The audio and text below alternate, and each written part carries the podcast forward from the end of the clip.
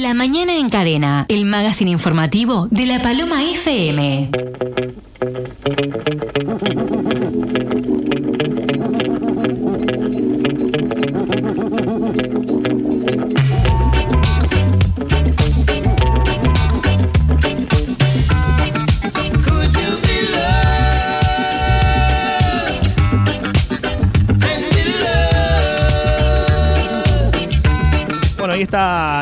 Este contacto que vamos a tener es muy especial porque vamos a revivir lo que fue la visita de los Wailers a, Uruguay. Está con nosotros Álvaro Gainicoch, el archivista, porque hay una, una, jornada muy especial este próximo domingo a las 9 y media de la mañana en Océano FM con, con todo esto que, les estamos contando que tiene que ver con la llegada de los Wailers. Este, Álvaro, bueno, primero que nada, gracias por estar en contacto con nosotros esta, esta mañana y conversar un poco de algo tan lindo que te identifica mucho como lo es Bob Marley, como lo son los Wailers, la banda de Bob que, bueno, visitó Uruguay ya hace un largo tiempo, ¿no? Es así. Gracias por estar con nosotros. 20 años. ¿Qué te bueno, Primero, buenos días a toda la audiencia y a, ti. Este, sí, estamos. Parece mentira, ¿no? Que hayan pasado ya 20 años de esa, de esa noche maravillosa que, que fue culminación de todo un trabajo de, un, muy buen tiempo, ¿no? Es cierto. Este, eh, te, diría de casi toda una vida porque, claro, a mí me une eh, esa pasión por, por, por Bob Marley y su vida eh, desde temprana edad, ¿sabes? ¿no? Desde los 11, 12 años que, que empecé con todo eso, te estoy hablando cuando oh. él estaba empezando Island, este, su, su carrera en Island, ¿no? Este, ¿Cómo, cómo comenzó esa pasión por, por Marley, Nerito? ¿Cómo, cómo, cómo arranca? a ver, a ver yo soy un, yo nací y me crié en una familia muy musical, ¿no? Un padre tanguero, madre cantante lírica del Sodre y una hermana mayor eh, hippie que me llevó de la mano a ver a Díaz de Blues, por ejemplo, este, cuando era un niño, ¿no? Y yo siempre eh, tuve, yo tengo recuerdos de estar escuchando los Beatles y, y haciéndome una batería con cacerolas. Yo empecé a tocar la batería a muy temprano, a los cuatro años. Bueno, vamos, vamos un poquito más adelante, yo tenía unos 10, 11 años, allá en el 73, escuchaba mucha radio, soy un tipo radial de este lado, aunque la vida me haya llevado a estar también del otro, este, y escuché Concrete Jungle. En realidad yo ya tenía un disco de reggae que era de Sidney Cliff, El bello mundo de la bella gente pero cuando escuché Concrete Jungle y yo ya empezaba a saber inglés porque me mandaban a estudiar, me enamoré de, eso y de, ese ritmo de los de los Wailers y Marley y me empecé a adentrar en lo que eran las letras y, y así este me convertí en uno de los de los, de los tipos que, que, más sabe de, de él y de, y de su historia y terminé siendo amigo de, de su familia y de y de sus compañeros de banda, aunque no nunca lo pude conocer personalmente. Pero pero recibís ese ese legado de, de Marley de alguna manera, ¿no? A través de esa gente que lo que lo rodeó, de, su familia, de su banda. Eh, se, respira Marley en eso, ¿no? totalmente. Pues tú fíjate que, que también con el paso de los tiempos también eh, pasé a integrar también un un grupo grande internacional de gente que, eh, que conservamos mucho este, toda la música. Eh, te hablo desde Japón a Suecia y de Suecia para abajo, acá, viste, al Uruguay, pasando por Estados Unidos, pero este, todo, en todo el mundo tenemos una comunidad de, de así, no, no, no, me gusta decir la palabra fanático porque lo último que soy es un fanático, sino que soy un estudioso y un y un, un archivista, un, un, curador, digamos, de muchas de las cosas que, que, Marley nos dejó y que, bueno, muchos artistas de, de reggae dejaron documentando esas cosas y que las venimos compartiendo desde los tiempos del cassette, imagínate. Tremendo. Tremendo. Es así fuiste recolectando siempre material te mandaban, pedías en otros lugares, porque ahora es más fácil acceder, pero claro. de repente las generaciones jóvenes no lo saben a esto, Negrito. Bueno, eh, la- la- las generaciones no, no eh, jóvenes no entienden que antes para saber algo de nuestro grupo o algo teníamos que leer revistas. Este, no, no existía internet. Este, y teníamos que comprar los discos y teníamos que saber, viste, qué eran. Eh, la revolución primera fue el cassette, porque fue la primera vez que pudimos grabar algo para poder compartirlo.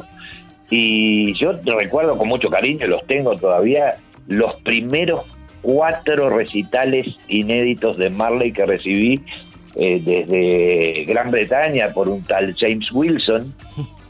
Este, que, y a cambio yo le mandé un, un casetito este, con, con, con cosas, viste, de rock uruguayo algo, pero a partir de ahí se creó toda una, una comunidad internacional que primero empezamos con los cassettes, después nos mandábamos CDs y hoy por supuesto compartimos por internet, pero somos curadores de montones de cosas inéditas este, que me, me llevaron a entrar a ese mundo, ¿no? Yo descubrí un tema perdido de Marley, por ejemplo. Oh, Así. qué increíble, ¿no? Es un mundo tan amplio de Marley, ¿no? Porque uno... Eh, Qué legado Sí. que dejó al mundo entero, ¿no? Porque sus canciones han pasado tantos años desde su desaparición, sin embargo sus canciones siguen más vivas que nunca, Negro. él dijo, a los cinco años le dijo a, a la madre que él iba a ser cantante. Y unos años después, adolescente, dijo, mi música va a vivir por siempre. Eh, ya está. Sí. Eh, él sabía de qué hablaba. Era un tipo que tenía poderes este, eh, adivinatorios, pero que los hacía carne, los hacía realidad con una palabrita que yo siempre uso este, cuando hablo de él, con disciplina.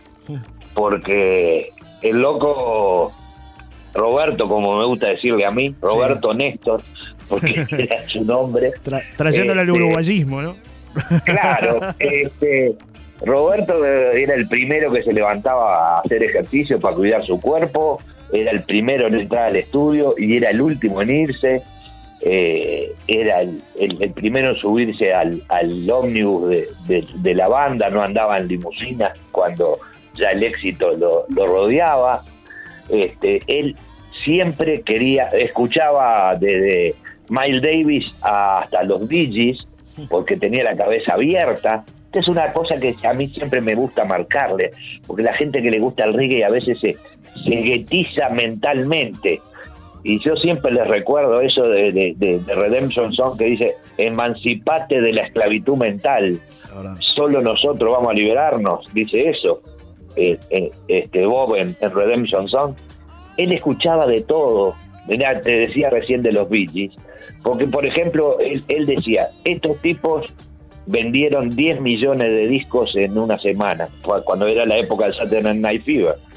sí. Entonces, algo deben de tener. El loco era, era muy disciplinado para lo que quería. Él quería llegar a todas las partes del mundo. Y, y bueno, y esto, estos días de, de- aniversario de la llegada de los Weller acá tienen mucho que ver con eso, porque en 1980, cuando estaba, estaba de gira, pero eh, la enfermedad lo, lo volteó y lo terminó llevándose en el 81, él tenía pensado hacer la última parte, la última pierna de, de su gira por estos lares, porque no había llegado todavía. Él quería que eh, Latinoamérica disfrutara también de, de su música. Qué tremendo. ¿no? Y eh, eso fue así, y esa fue la charla que tuve yo con, con Aston Family Man Barrett, el bajista y, y el líder de la banda, digamos, musicalmente, en Brasil, allá por, por el 2000, que este, convenimos entre los dos que íbamos a hacer el esfuerzo más grande para que los Wailers tocaran a- acá abajo, en Uruguay y en Argentina, porque esto es increíble, porque viste que así casi siempre tenemos artistas internacionales que de rebote, como vienen a Argentina o a Brasil, vienen para acá. Bueno, en este caso fue distinto, porque acá tocaron un 9 de noviembre por primera vez en Uruguay y al otro día fueron a tocar a Argentina. Fue al revés, fue al revés. Fue al revés, fue al revés. Este, ¿Quién, quién fue el cantante en esa oportunidad? ¿Quién, quién tomó, digamos, un poco La posta de, en esa época. En esa época el, el cantante era Gary Nesta Pine, Sí. que eh, es muy conocido de Sí, esa voz. sí, inclusive yo te, Fuera de- te lo contaba que tuvimos hace algunos años un contacto con él porque grabó con el Congo y, Sí. y- y es muy conocida por, por- por una canción que se hizo muy viral, popular en el mundo con, con David, eh, con Bob Sinclair, ¿no? No David Guetta, Bob, Bob Sinclair. Sinclair, el DJ internacional que es Love Generation. Esa canción histórica, ¿no? Ahora la ponemos de cortina ahí para que la, para que la tengan un Eh, poquito. claro, para, para que lo sepan. Lo que no sabe mucha gente es que es que mm, Gary unos años después en la en la cuarta visita de los Whalers este no, no recuerdo bien si fue 2007 2008 que era cuando él, él era número uno en todo el mundo Love Generation Sí, él ahora la cantó en sonando. Uruguay Ahí está sonando. Love Generation. ¿La Mira. cantó en Uruguay dónde? A ver, contá, contá esa historia. Que me contaste a mí hace unos días. Claro, es una nota personal, pero es maravillosa. Este, ellos iban a hacer un recital en Punta del Este que al final quedó trunco. Este, gracias o no, eh, en realidad por, por culpa de el señor Pancho Dotto que no quería que, que molestáramos el descanso de sus modelitos, Ah, bueno. porque iba- iban a, a- iban a tocar, a hacer un concierto en una chacra allá por José Ignacio. Al final terminaron tocando en un parador este, por allá por manantiales, bajo lluvia, divino. Qué tremendo divino. eso. Qué detalle. ¿eh? Sí, sí, pero para te- serían 20 personas porque tocaron porque querían tocar. A ver si me explico. Sí, sí. Bueno, la cuestión es que pasamos un fin de semana largo con los Whalers acá en Punta del Este. Y yo fui invitado por una por una amiga a una fiesta que había de, de particular ahí en el, en el edificio El Torreón, ese ese edificio que tiene un restaurante giratorio arriba. Sí. ¿viste? Una fiesta muy glamorosa, estaba lleno de modelos y de gente muy bien vestida y, y mucha música electrónica había. Y ahí estábamos con, con el tecladista William Cowling, que es este estaba suplantando al, al, al hoy desaparecido El Lindo, que, que original de los Whalers, porque tenemos que entender que también que el tiempo pasa y, van cayendo, ¿no? Estábamos con él y con Gary. Y cuando en un momento ponen Love Generation, el disjockey, y nosotros nos miramos con Gary y nos acercamos a la a la cabina del disjockey que no tenía ni idea quién era eh, este Gary y le dije, dame un micrófono. ¿Y para qué? Dame un micrófono porque este señor es el que está cantando esto. Y al final lo hizo y Gary sobre la pista que estaba funcionando cantó en vivo para 200 personas que no tenían ni idea de lo que estaba pasando. Cantó en el momento de mayor eh, impacto internacional, la cantó en Uruguay. Qué tremendo. Qué tremendo. Qué momento, ¿no? Sí, eso sí. estuvo bárbaro. La verdad que algo inesperado. Además, me imagino el DJ que en ese momento viendo que realmente era el cantante. Porque, viste, en, en esa fiesta, por lo general, ¿qué, va a hacer este? No te creen. Sin embargo, bueno, termina. Era un que argentino y no tenía, eh, este, realmente no, no, no podía creer lo que estaba pasando, este, pero tal, lo pudimos hacer, nos divertimos mucho con Gary, una persona maravillosa, una persona muy profunda. Para mí, creo que luego de, de- de la partida de Bob, dentro de todos los cantantes que pasaron por, por The Wailers, porque al principio, al principio cantaba Junior Marvin, el, uno, uno de los guitarristas que también Sí. estuvo en Uruguay, más vale. Pero eh, creo que fue una época en, en que representó muy bien. la vibra de Gary era muy, muy, muy especial. Y con su imagen, también con sus dreadlocks, este, le daba esa cosa especial. Aunque allí en AFE, ese 9 de noviembre, Bob estuvo, sin duda Sí. alguna. No sé de qué manera, pero estuvo. Se sentía, se sentía la presencia de Sí. Bob. Eh, ¿cómo. ¿Cómo fue esa noche, este Negrito, con respecto a, a la visita de los Whalers a Uruguay, que se cumplen 20 años, eh, como decías, en este mes de, de noviembre? ¿Cómo fue para, para ti en lo personal, para los seguidores de, de Bob Marley, recibir a su banda, a esa banda jamaiquina que tanto le ha dado al mundo, no?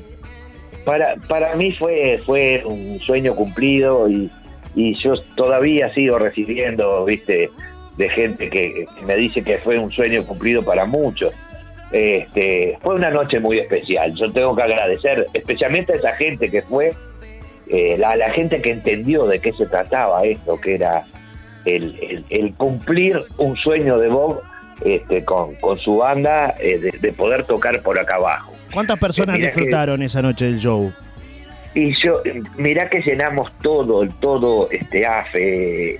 Siempre se habló de unas 15.000 personas. tremendo. ¿eh? Eh, fue un trabajo grande, fue un trabajo grande sobre, sobre esas vías. Estaba la, la gente con rodeada de fogones y de puestos de, de frutas, este, de jugos de frutas. Hicimos una cosa, los productores que me acompañaron en, en esta gesta, este, hicimos las cosas muy, muy, de corazón. Hicimos muchas locuras también, pero que fueron muy simbólicas y que fueron muy recordadas. Como por ejemplo el haber gastado casi 5 mil dólares en, en el alquiler de una locomotora de 1800, porque los Whalers llegaron al escenario a través del público en una locomotora de 1800 mientras sonaba Zion Train. Este, nos costó más el seguro que, el alquiler de, esa locomotora, pero lo hicimos, lo hicimos. Y eso es lo, más importante, o sea, todavía lo recuerda la gente. ¿Qué te parece? Pasaron 20 años y sigue más latente que nunca ese recuerdo, ¿no? es increíble. Sí, sí, sí. Bueno, y este... Para, mí es, este, tengo recuerdos imborrables, porque tú fíjate que este, ya, ya, mira, en estos momentos ahora en unos días cumple, va a cumplir 75 años Aston Family Man Babel. Ya no está tocando. La banda la está llevando eh, su hijo. Eso te iba a preguntar, ¿qué queda de la banda originaria de Marley? Y quedan algunos, pero que no, no están tocando ya eh, juntos. Pero en ese momento estaban todos juntos. Es más, en las reiteradas visitas, algunos que no habían venido en la primera vinieron en la segunda acá estuvo Aston Family Man Barrett, no el bajista, El Lindo, tecladista. Tuvieron entre los guitarristas estuvo Junior Marvin, Al Anderson. O sea, estuvieron casi todos en la parte de vientos, Glenda Costa, Vin Gordon y un montón de gente más que eh, siempre o grabó o, salió de gira con los Wailers. Los Wailers eran los originales. Hoy por hoy está... Eh, Obvias eh, razones, ¿no? Han caído. Acaba hace una semana nada más, se nos fue Zico Patterson, el gran amigo de Marley, el percusionista. Este, y esa gente no pasa el tiempo. Este, ya se han ido unos cuantos y de los que quedan este, hay muchos que ya no están tocando. Qué tremendo, ¿no? Como, como, como pasado el tiempo, ¿no? Y, es verdad lo que tú, lo que tú estás diciendo, ¿no? Eh, muchos ya no están, sin embargo, el legado sigue vivo en esas nuevas generaciones que se han ido sumando a los Whalers, que siguen en actividad, ¿no? Claro, siguen en actividad, es el, hijo de Aston, que a, la vez sobrino de Carlton Barrett, que, que ya había fallecido en el momento de, nuestro recital, el baterista, que tampoco, tampoco estuvo acá, pero por eso. sino acá estuvieron los Whalers originales este, en esas primeras tres visitas eh, esta que estamos celebrando es la, primera ya en el 2001 y, hoy por hoy siguen, siguen la... ¿Habrá un momento para que vuelvan? Y van a ver, van a, van a volver, pero son, son las nuevas generaciones. La gente tiene que entender que pasa el tiempo. Sí, sí, claro. Este, que ya no es, ya no es lo mismo. Claro. Ya no es lo mismo pero la leyenda continúa porque por atrás está la producción, todo lo... Eh, fíjate que las nuevas generaciones, como los hijos de Marley, han, hecho sus carreras también. Oh, sí, sí, ni hablar. Y, son muy buenos. Y esa, es una realidad.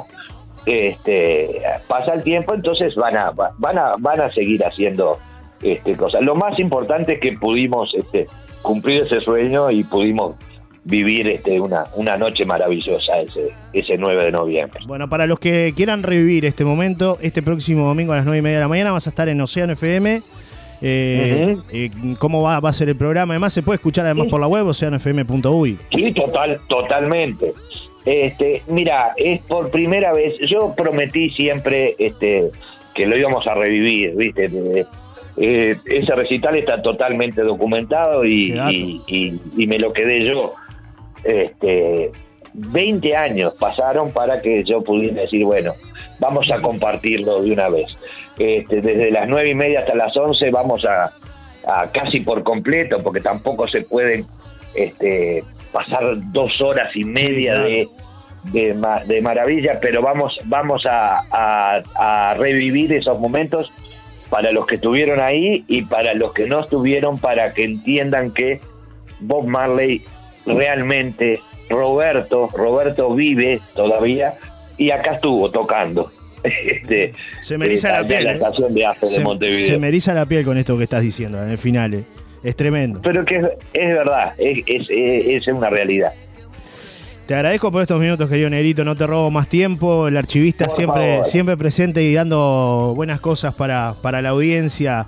Hoy regalándonos esta linda historia ¿no? que tiene que ver con los 20 años de la llegada de los Wailers la banda de Bob Marley a, Uruguay. Y bueno, te deseamos lo mejor y, siempre sabemos, estamos en contacto y siempre estás, escribiendo cosas lindas de, la música, no solo de, Marley, de, lo que, ah, sino que hay un montón de cosas lindas que siempre estás compartiendo. Así que. Mira, para que no, para que no crean que, viste, yo sigo esa línea. En estos momentos estoy escuchando el último álbum de Duran Duran, por ejemplo. Bueno, este qué detalle. Qué detalle no menor. Mientras estaba arreglándome para salir a trabajar. Bueno, te mando un abrazo, grande, un abrazo a toda la audiencia y arriba los corazones. Arriba y nos, vamos escuchando este Redemption Song, que decías hoy es una canción muy linda. Nos vamos con eso. ¿Te parece? Así cerramos El este testamento musical de Marley. Muy bien. Un abrazo enorme, ¿eh? Hasta un próximo encuentro. Chao, chao. Gracias por estar con nosotros. Chau, chau. La mañana en cadena con Johnny Casela, Celso Cuadro, Gerardo Martínez y Nicolás Pérez, el magazine informativo de la Paloma FM.